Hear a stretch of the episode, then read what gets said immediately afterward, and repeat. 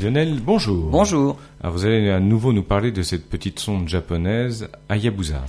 Eh ben oui, la JAXA, hein, l'agence spatiale japonaise, nous confirme que la deuxième partie de la mission Hayabusa 2 s'est bien déroulée.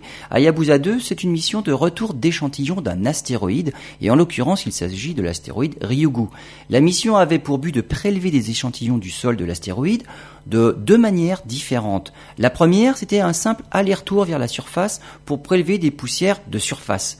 La seconde, au mois de juillet, plus élaborée, consistait dans un premier temps à envoyer un objet impacteur sur l'astéroïde pour y creuser un petit cratère et ensuite descendre prélever des échantillons d'éjecta, mais cette fois-ci du sous-sol, de la matière du sous-sol épargnée par le vent solaire et le rayonnement cosmique.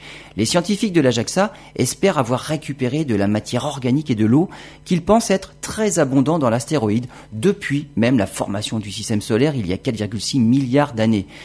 Ne le sauront vraiment qu'au retour des échantillons sur Terre, car l'astéroïde se trouve à plus de 300 millions de kilomètres et il faudra attendre décembre 2020 pour analyser les fameux prélèvements dans des laboratoires terrestres.